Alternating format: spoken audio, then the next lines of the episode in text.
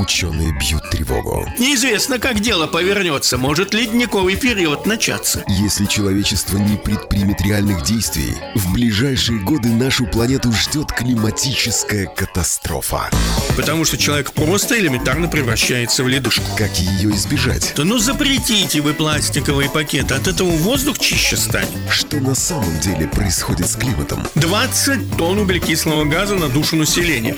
Слушайте по пятницам на Радио Болтком. Авторскую программу Константина Ранкса «Климат-контроль».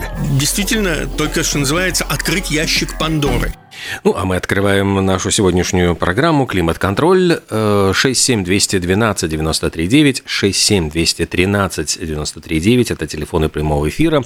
Звоните, спрашивайте, высказывайте свое мнение или пишите нам в WhatsApp 2306191. Журналист, ученый, популяризатор науки Константин Ранкс у нас на прямой связи. Доброе утро, Константин. Здравствуйте. Здравствуйте. Э, что э, сейчас происходит э, с климатом вот в Европе? Какие прогнозы хотя бы вот на ближайшую неделю? Продолжится ли вот это необычное, если не сказать аномальное вот тепло в ноябре, когда мы ходим в легких куртках, и, в принципе, там я даже вижу люди чуть ли не в шортах, в кроссовках, то есть для ноября, в принципе, это такая, ну, погода как будто бы не соответствующая нашим широтам. Ну, надо сказать, что да, даже у нас, в наших широтах, э, октябрь и начало ноября теплые, и, судя по всему, еще ближайшая неделя температура будет подниматься, вот в Риге, например, где-нибудь до 14 градусов. А вот что потом произойдет к 18 числу, 5, через э, две недели, пятница 18 праздник, э, так вот тогда вот э, разные прогнозы есть. Вот, например, они меняются даже в течение суток. Вчера был прогноз на 18 число, что температура будет колебаться уже от минус 3 до плюс 2. Mm. То есть уже все, как говорится, тепло кончилось. Сейчас это уже такое где-то плюс 3, плюс 6, плюс 7. То есть как бы пересчет в сторону повышения температуры. Но все равно надо признать, что, конечно, уже такой погоды, как сейчас, э, шансов уже осталось очень и очень мало. Но, в принципе, будет, да, переменная облачность, частью вот такая, которую мы видим сейчас за окном. Периодически будет проскальзывать солнце, но все-таки для нашего региона дело идет э, к такой вот нашей серой зиме. Вот это абсолютно точно. Можно долго говорить, что там борются циклоны, антициклоны. У нас не происходит того, что происходит на Южной Европе. Вот совсем последние дни в, еще в, Южной Европе, Испании, э, юг Франции, Италия, например, на берегах э, Средиземного моря, в то же самое, ведь знаменитые Кастабланка и прочее, температура воды плюс 23 градуса, температура воздуха 25, 27, 28 градусов. Это же, извините меня, как уже пишут э, пресса, и та же самая испанская пресса, я смотрел, там прямо пишут о том, что это никогда за историю наблюдений столь э, ясного, теплого и, что для них очень важно, сухого октября э, не было. Вот это да, это очень большой. И хотя для отдыхающих это просто восторг души, вот, э, приходилось видеть в социальных сетях описание, что как нам в этом году повезло. Угу. Вот, мы съездили, вот, в общем-то, обычно я по, по своему опыту помню, что уже все, октябрь это уже не сезон. Вот. И тем, вот, допустим, на том же самом юго-восточном побережье. А тем не менее, сейчас оказался сезон.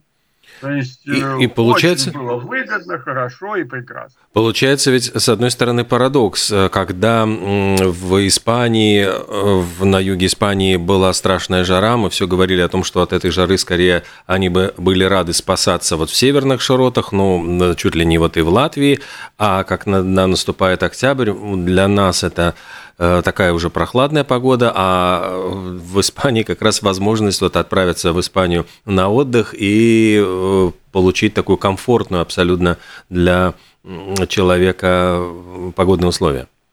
Я хочу сказать, что это ж не только Испания, это все Средиземноморье.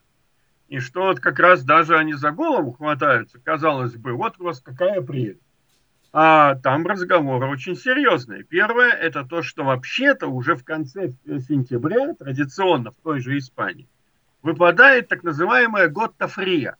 Это холодные дожди, связанные с перестройкой э, погоды, с, с перестройкой на осенне-зимний тип. И вот этот период, он характерен мощными осадками, ну очень мощными, во время которых заполняются бесконечные водохранилища. Это очень важно, потому что средина зимы в той же самой Испании, она суховатая, прям скажем. Хотя прохладно. А с другой стороны, э, перегревается, как говорят океанографы, перегревается Средиземное море. Оно должно уже начать остывать, э, поверхностные слои, а оно не остывает так сильно, как оно должно. И это тоже будет влиять сейчас на такие вещи, как, например, уловы рыбы. Вот. Это тоже, как говорится, то есть, с одной стороны, такая хорошая погода хороша для курортников, но она для отдыхающих, но она тревожит очень сильно э, земледельцев и рыболовов. А, получ... а почему рыбам некомфортно? Почему рыбам некомфортно вот в теплой воде плавать? А потому что в, в теплой воде ниже содержание кислорода. Кислород хорошо раствор... рыбам же дышать надо. Вот, рыбы дышат кислородом, который растворен в воде. Чем холоднее вода, тем кислорода в ней растворяется больше. Потому что чем вода теплеет, тем кислорода в ней меньше. Рыба натурально задыхается от этого. Вот, так что вот тут возникает проблема. Рыба начинает стараться уходить в глубину. Глубине, чем глубже, тем попрохладнее. Тем, значит, вроде бы дышать легче. Но не все рыбы способны так легко мигрировать. Ведь есть э, рыбы, э, вот, вот такое понятие есть, бентос, это те рыбы вот, типа камбалы. Они живут у самого дна. Что вот происходит у самого дна, например, загрязнение какое-то, да, то это, этот, вот этот Бендас придонную жизнь убивает. Сероводород тот же самый. Опять же, например, существует нектон. Это те, кто двигаются именно в толстой, в, тол толщине воды. Но опять-таки есть те глубоководные рыбы. Обычно они имеют красный цвет. Вот, глубоководные рыбы. Есть рыбы, которые, наоборот, держатся в светлой части. Эти рыбы не просто там держатся, они что называется, все эволюции приспособлены под жизнь э, именно в верхних слоях, потому что там, например, их кормовая база, планктон соответствующий. То есть, условно говоря, за миллионы лет формируется определенный, как говорится, стиль жизни. И когда это меняется резко, очень сильно, вот, то просто-напросто им тогда остается либо умирать, либо мигрировать. Других способов нет. Они не могут изменить свой, что называется, геном э, просто вот так по щелчку пальца. Вот это важная вещь, которую стоит понимать. Неожиданные изменения. То есть жизнь может приспособиться практически ко всему, наверное. Но это важно, чтобы изменения происходили постепенно. Вот это важный момент. А для, для человеческой пока... жизни получается, что вот эти несколько десятилетий, которые мы наблюдаем и говорим о глобальном потеплении, э, с одной стороны, кажется, ну, это протяженность человеческой жизни, но по сравнению с эволюцией это абсолютно какая-то одна вспышка молнии буквально, то есть потому ну, что по это... По сравнению с эволюцией, после того, как люди вышли очередной раз из Африки и отправились в Европу, я имею в виду виду вид Homo sapiens, он вообще не изменился. 250 тысяч лет нет никаких особенных изменений после появления вида. То есть считайте время, когда вот говорят, ах, 21 век. Вот, что творится в 21 веке? Да? Вот, или в 21 веке нужно вести себя так или иначе. Человек никак не изменился, и весь его, и, как говорится, и ментально, и физически. Вот это тоже очень важная вещь. Там вот эта настройка, которую мы называем культура, это вещь э, именно надстройка. Вот. А в условиях, что называется, опасности для жизни прямой, э, человек действует как обыкновенный примат. И очень маленькое количество людей это несколько процентов, способны в опасных условиях, что называется, получать, не просто действовать спокойно, а даже получать от этого удовольствие. Например, их вообще называют людьми, которые нестандартные и в известной мере ненормальные. Вот, то есть это имеется в виду, например, я впервые про это услышал довольно-таки давно, когда шел разговор о скалолазах. Я вот в Испании наблюдал скалолазов, и мне одна дама объяснила, профессионал объяснила, что в принципе все эти люди, которые испытывают удовольствие от ощущения риска, вот, он говорит, вообще-то, он говорит, это все, говорит, должны быть, по идее, мои пациенты. Потому что нормальный человек, он запрограммирован на избегание риска. Не, как говорится, в нашей генетической программе зашито размножение, перенесение своего гена дальше, потомство, бесконечность куда-то, в будущее, а не риск ради удовольствия, чтобы потом шмякнуться и разбиться в лепешку. Вот об этом время. Ну, вот. Поэтому, э, в принципе, нужно сказать, что эм, да, действительно, если будет меняться климат очень медленно, то наши, наши отдаленнейшие потомки постепенно могут приспособиться и к большой жаре, даже если бы они не обладали технологией. Вот это очень важный момент.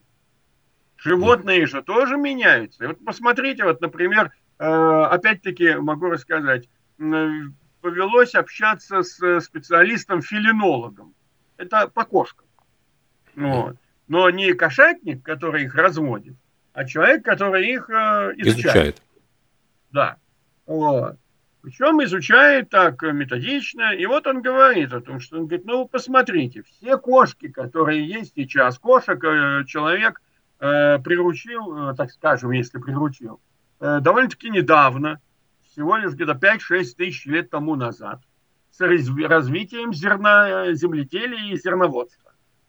Просто-напросто было обнаружено, судя по всему, что мыши э, массово жрут зерно, которое ты сам себе собрал, вот, но кошки вылезли, откуда ни возьмись, и давай жрать этих самых мышей. И таким образом стало ясно, что есть мыши, нету, значит, есть кошки, нету мышей. Вот прямая выгода. Но откуда взялись кошки? Кошки взялись именно э, из э, таких разрушающихся каменных завалов на территории современного Ближнего Востока. Это вот такие страны, как Израиль, Иордания, Сирия, э, западная часть Северного Ирака. Вот в этих регионах есть такие разрушающиеся горы – и в них жили кошки. Вот натуральный вид кошки, это вот, которая, говорят, ну, такая дворовая.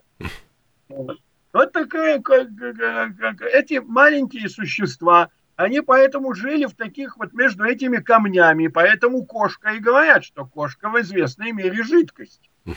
Потому что она способна. Им надо было вот так вот прятаться, потому что за ними охотились на кошек, охотились более крупные хищники, более высшие, например, там шакалы какие-то, вот, волки, поэтому они прятались.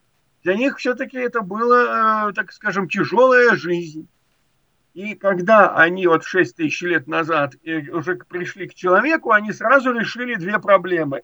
Есть еда в виде мышей, причем еда очень полезная. Мышь для кошки – это и белки, и жиры, и углеводы, ведь она же еще тоже зерна наелась. Поэтому вот у кошки очень специфическое питание. Питаясь мышью, они и раньше мышами питались, но тогда мышей было тяжелее ловить, а тут сами мыши шли к зерну, а за ними уже тут и кошки их караулили. Опять же, э, человек ему там молочка налил, водички, защита от этих волков. Вот, вот кошка и прибилась. Но что самое главное, после того, как мы вывели за эти тысячи лет самые разные сорта э, ну, кошек, породы, да, сама кошка-то генетически не изменилась. И как показывают, так, э, так скажем, природные эксперименты, например, как в случае с гибелью корабля, который перевозил коллекцию кошек, самых разных. Корабль разбился у берегов э, Индонезии во время шторма. Людей спасли, кошки остались. И остались они где-то на 30-40 лет. Никому этот риф не был нужен. А когда туда опять приехали люди, то увидели огромное количество серых вот этих серых полосатых кошек. Вот, они просто скрещиваясь между собой опять вернулись к исходной форме. Вот, и они уже там ловили рыбу во время отлива, копали себе норы, норы, Ничего себе. Кошка норное животное, потому что там не было скала, им нужно прятаться. Вы посмотрите, любую коробку положите, как она тут же начинает туда прятаться. Куда-то в шкафы лезет.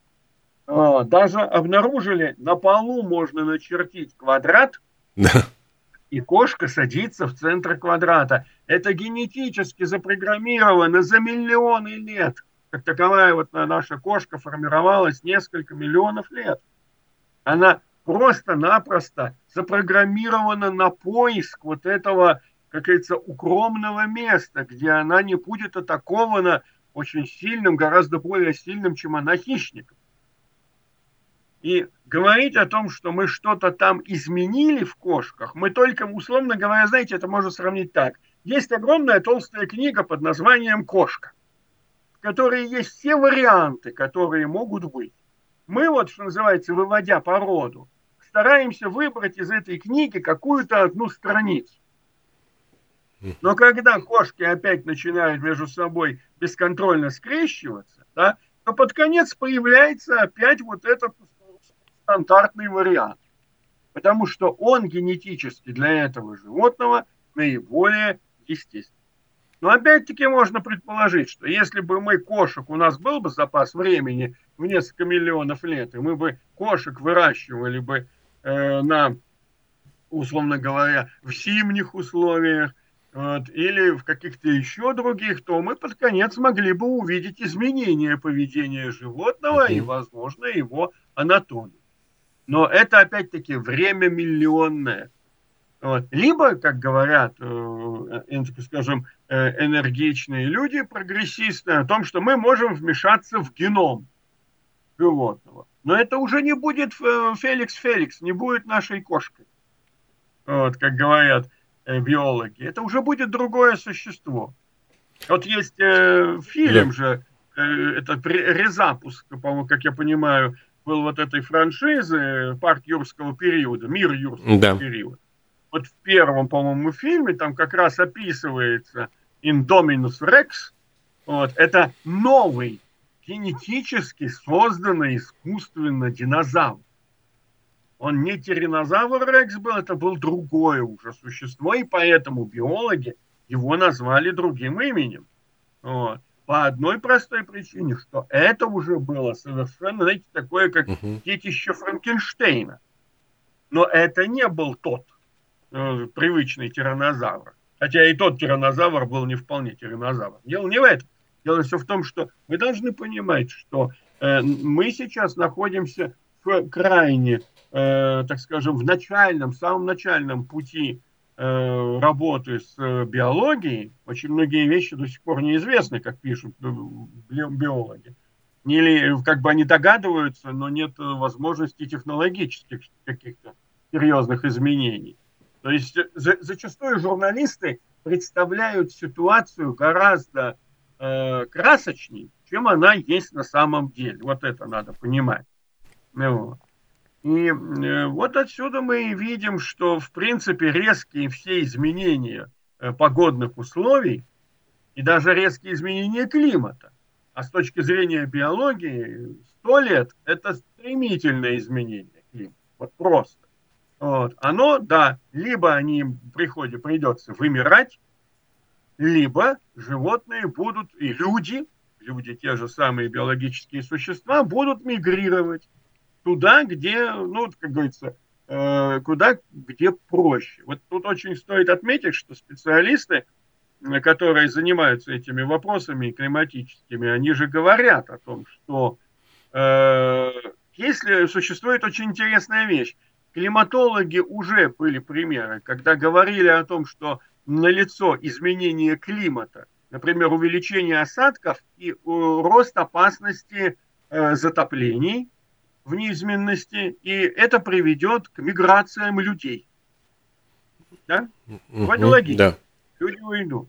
Но дело все в том, что люди все-таки, в отличие от животных, от тех же наших кошек, собачек, коров, э, все-таки соображают. И они поняли, что ну, идти неизвестно куда, а насколько повысится уровень. На столько сантиметров, а может быть дамбу построим. Угу. Ну вот нашли, как говорится, добрые люди, организации, выделили деньги, построили дамбы. Да, уровень поднялся в случае затоплений, но дамба защищает их места проживания, и они никуда не мигрируют. Это что, прогноз неправильный был? Вот. Или просто-напросто прогноз-то был правильный, но люди на месте сделали правильные выводы из этого прогноза. И таким образом прогноз, по счастью, на данный момент не сбылся. Вот это сейчас очень важный момент. Сейчас как раз и говорят о том, что мало э, вот это вот алярмизм, бить э, что в барабаны и кричать о том, что все плохо. Предложить да? нужно какой-то путь. Да, да, критикуя, нужно предлагать путь. Например, вот смотрите, вот недавно э, знаменитая Грета Тунберг она э, выступила уже с кардинальным. Тут у нее презентация ее книги была в Лондоне. И она выступила на днях с э, совершенно таким четким заявлением, что во всем виноват капитализм. Угу. Виноват капитализм, потому что капитализм базируется, это система, которая базируется на потреблении. Но не будет потребления, не будет капитализма, не будет никакого смысла вкладывать деньги частному лицу в какое-то производство, какие-то услуги, чтобы их у него покупали. Ведь собственность капитализма – это все упирается в движение капитала и его приумножение. Ну и что? Вот она говорит, да, вот эта система потребления, это сама система потребления, она порождает и капитали, э, и э, безудержное потребление, и колониализм, потому что нужны ресурсы, и э, нарушение прав человека, в общем, вот она выходит с такой э, позиции, которой, наверное, бы даже и коммунисты сто лет тому назад позавидовали. Настолько это все как бы, и надо сказать, что не, не одна же она все писала, там у нее масса уже взрослых таких специалистов, которые поддерживают идею, это еще называют э, чуть ли не зеленый коммунизм. Да? Но надо сказать, что как раз коммунизм это они не предлагают. Они предлагают просто ограничить потребление. Mm. Вот молодые люди сейчас, они плохо понимают, что коммунизм не предлагал в теории, что вы должны жить бедно. Напротив, напротив в манифесте коммунистической партии было и богатство польются там из рога изобилия бесконечным потоком, да? Совершенно верно. Вот, стоит вспомнить знаменитую фразу Владимира Ильича Ленина, лидера социал-демократов, большевиков, э, который говорил о золотых унитазах. Но почему золотых унитазах? Потому что золото, как средство накопления частного, будет не нужно. Но предполагалось, что все люди будут пользоваться этими благами. Вот. Каждому, от каждого по способностям, вот какой есть человек, да, вот, но каждого по его потребности. Не стоял разговор о том, что у людей будут обрезаться потребности. Угу. Вот это вот важно отметить. В этом случае э, Грета Тунберг и ее последователи, они гораздо более, э, ну, можно сказать, экстр... это экстремистская какая-то такая, такая ветка. Она предполагает, что люди должны называется, ходить в постоянно чиненной одежде, вот, ездить на постоянно чиненной технике, э, и никаких там этих модных обновлений, ничего этого не нужно, потому что все это, э, это правда, э, влияет на природу, на окружающую среду.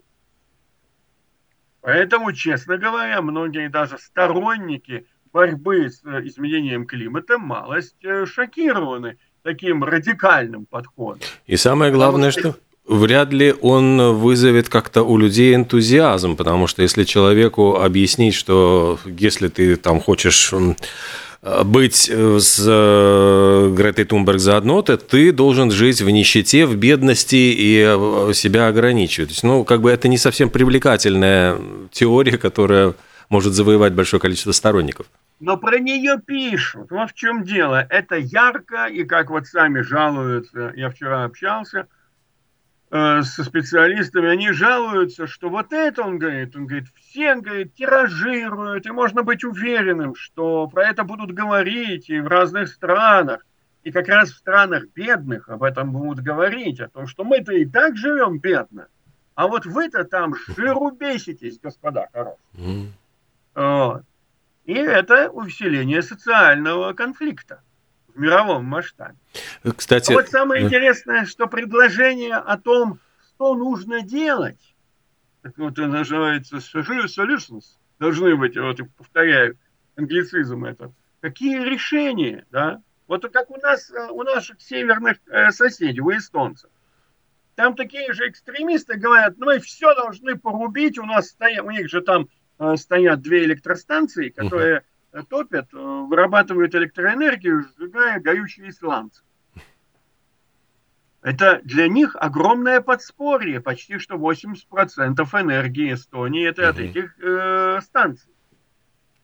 И вот тут идея о том, что мы должны все это все порубить, порушить. Дальше возникает вопрос о том, что, а, во-первых, где э, Эстония возьмет электричество – никаких ветряков не хватит. Второе, больших рек у них нет. Третий еще очень важный момент, что э, а как, как мы тогда вообще куда денем огромную массу населения, которые завязаны вот на эти станции? Это же работа, это же индустрия целая. И вот вместе с тем есть предложение, например, специалистов Тартусского университета, не, но не только, вообще, но своих мест, которые говорят о том, что а давайте мы все-таки вложим деньги в отработанную систему закачки углекислого газа в глубокие пласты. У нас эта геология позволяет, станция будет работать, но выбрасывать углекислый газ в атмосферу она не будет. Итак, мы где-нибудь за десятилетие два-три под конец решим вопросы, допустим, с атомной энергетикой, то есть будем производить этот процесс перестройки энергетической структуры медленно. Угу. Тем более, что миллионная Эстония в 8-миллиардном мире это, извините меня, одна восьмитысячная.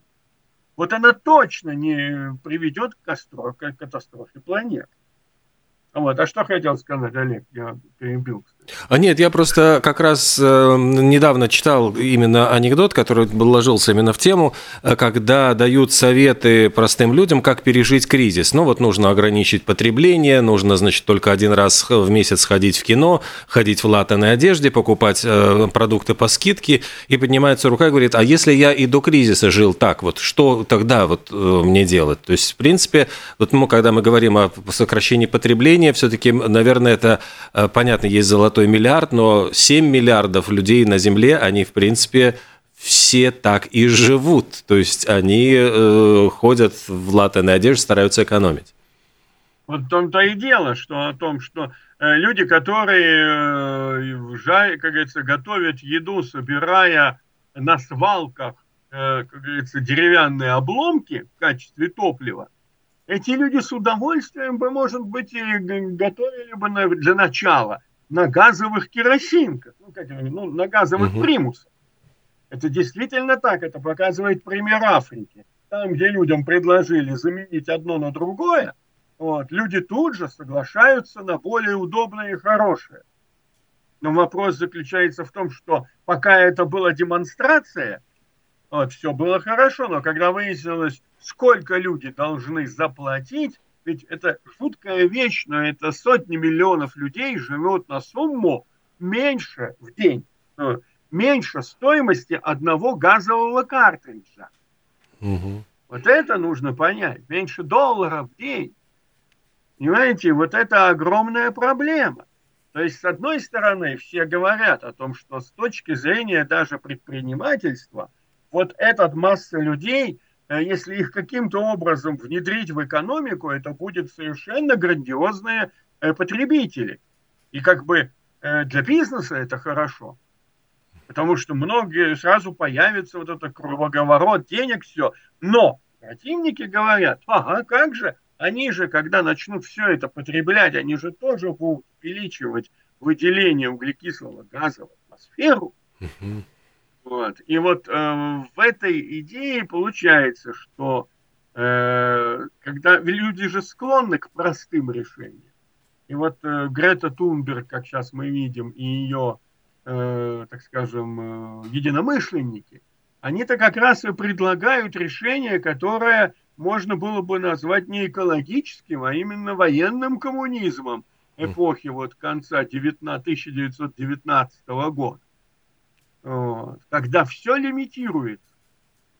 Лимити... Но тут нам предлагают лимитировать, это мы не будем как бы демократично э, вас заставлять.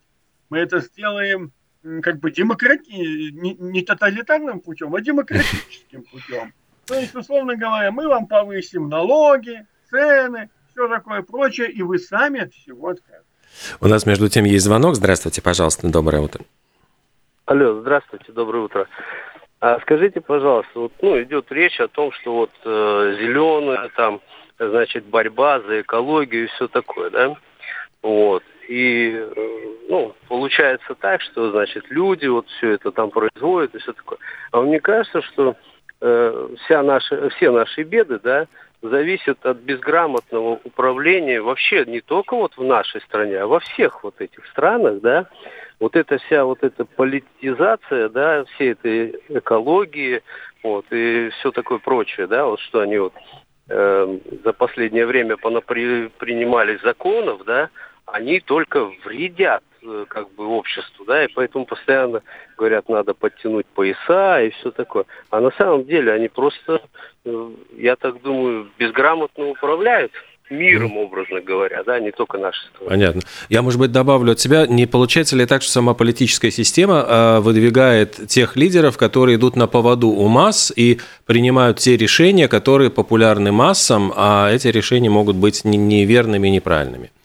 И не только популярны и непопулярны, они э, выбирают то, что, с моей точки зрения, они, э, хотя ее встретить можно очень часто, Э, что э, то, что выгодно для политической жизни. Угу. Обратите внимание, очень многие люди, особенно это люди, так скажем, э, молодые, которым это интересно, но это не обязательно связано с возрастом. Вот. Есть люди, которым интересен кипиш. Вот процесс, экшен.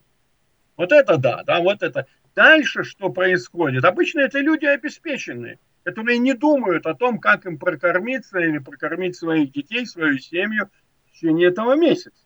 Потому что как только возникают проблемы, они тут же начинают эти проблемы решать, им уже не до экшена. И вот это серьезный момент. Э, вы посмотрите, проблема заключается в том, что э, для решения вот этих вот э, климатических проблем, проблем, которые развиваются на десятилетия, нужно, чтобы человек думал о, о вот этих событиях, о этих действиях, тоже глядя на десятилетия вперед. Но если его избирательный цикл 4 года, то его ведь какая задача получается? Быть избранным, вступить в дело, разобраться с каким-то делом и тут же через два года начать уже готовиться к новому электоральному циклу. Это возникает такая проблема. Ведь не случайно, например, в свое время появилась вот эта идея, что должна быть двухпалатная система. Одних избирателей, которые избирают часто, часто, но, э, как говорится, всенародно, вот, как бы это своего рода такой э, овеществленный опрос, чтобы понять, э, так скажем, чаяние, какие силы э, бродят в народе. А с другой стороны, вот типа палата лордов, э, сенаты, это уже, так скажем, более медленно меняющаяся часть власти, которая как раз может заняться в силу того, что у них очень длинный электоральный вот этот вот период, они могут заниматься вот этими серьезными долговременными вопросами. Как мне объясняли, что самый такой пример длинный – это пример Верховного суда Соединенных Штатов Америки, где судьи пожизненно. Mm. Они занимаются как раз самыми главными вещами с точки зрения государственной организации. Они занимаются Конституцией и серьезнее главными законами, которые определяют жизнь страны на много, даже поколений вперед. Вот тут должен быть какой-то баланс. Но, к сожалению, у нас сейчас в Европейском Союзе мы смотрим к тому, что действительно важно быстро выскочить, проявить себя, вот, а дальше, что называется, хоть трава не расти. Вот, вот сейчас, вот сколько идет разговоров э, о том, что мы будем, будем, будем идти по экологическому пути. Да? Хотя при том же самом идет закупка угля, э, станции эти угольные опять работают. А можно ли ведь вспомнить, что буквально несколько лет назад, когда тоже об этом говорили, ведь были скептики, которые задавались вопросом, а что будет, если мы, как говорится, не будем постоянно получать российский газ? Угу. По разным причинам, каким угодно. Газ себе не кончится. Об этом, кстати, тоже писали. Или, допустим, будет им невыгодно посылать нам, они будут посылать газ, построят трубопроводов вон до Индии, до э, Китая, то будет, да? Как мы тогда будем? Но их никто не слушал. Это было неинтересно. А гораздо интереснее было говорить о том, что вот мы понастроим солнечных батарей, ветроэнергетических станций, вот, и тогда у нас будет хорошо. Где сейчас вот это спасение? Нам говорят, слишком мало построили. Надо строить больше. Хотя, опять-таки, те же самые специалисты на местах, вот в этих же Эстонии, они задаются вопросом, ну, ну а как быть? Ну, у нас нет возможности сейчас заместить нашу энергетику, э, если мы закроем свои сланцевые э, станции. Вопросов нет. Зато есть, извините меня, у нас э, Грета Тунберг, прекрасные, прекраснодушнейшие идеи о том, что все мы должны потреблять ровно столько, сколько нам минимально надо, вот, в расчете на то, что люди, которые привыкли потреблять, столько поколений уже привыкло, для них это смысл жизни, что они что, в это поверят?